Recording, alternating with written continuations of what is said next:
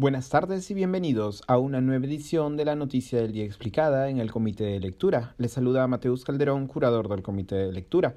Hoy se inició la vacunación para ciudadanos de 27 años a más y se anunció un Vacuna Fest para el fin de semana. Los diferentes pedidos para que el Ejecutivo reduzca la edad de vacunación después de que se constatara la falta de asistencia en diversos vacunatorios fueron contestados a inicios de la semana por el Ministerio de Salud, que ayer anunció el inicio de la vacunación para los ciudadanos nacidos a partir del año 94.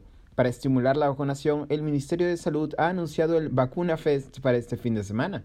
El Vacuna Fest consistirá en un concurso de disfraces y pijamas a nivel nacional, según explicó Gabriela Jiménez, jefa de inmunizaciones a la República.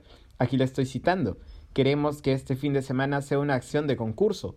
Más allá de los premios y reconocimientos, también es animar a la población a que acuda a los centros de vacunación a recibir su primera dosis.